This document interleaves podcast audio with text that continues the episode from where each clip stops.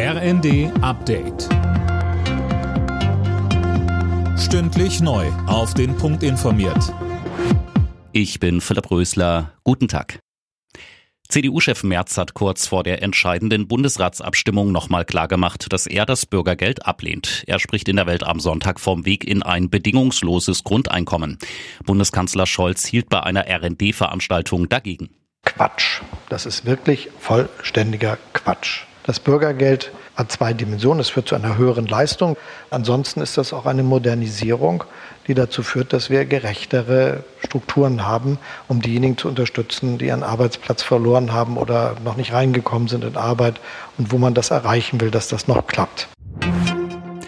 Auch nächstes Jahr kommt sie nicht. Die sogenannte Superabschreibung, mit der Finanzminister Lindner Unternehmen entlasten will. Anne Brauer mit den Einzelheiten.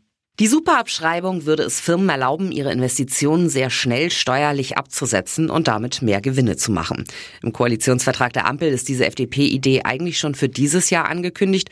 Nun hat Lindner aber dem RND gesagt, dass sie auch nächstes Jahr nicht kommen wird. Lindner hat Sorge, dass die Superabschreibung sonst die Inflation weiter anheizt. Er will erst mal warten, bis sich die wirtschaftliche Lage wieder beruhigt und den Unternehmen dann nachhelfen, wieder durchzustarten. Weil vor allem ärmere Länder unter den Folgen des Klimawandels leiden, sollen sie mehr Unterstützung bekommen. Entwicklungsministerin Schulze sagte der Süddeutschen, dass sie sich dafür bei der Weltklimakonferenz in Ägypten einsetzen und weitere Industriestaaten mit ins Boot holen will. Die Weltbevölkerung knackt in diesen Tagen wohl die 8 Milliarden Marke. Die UNO schätzt, dass so viele Menschen mittlerweile auf der Erde leben.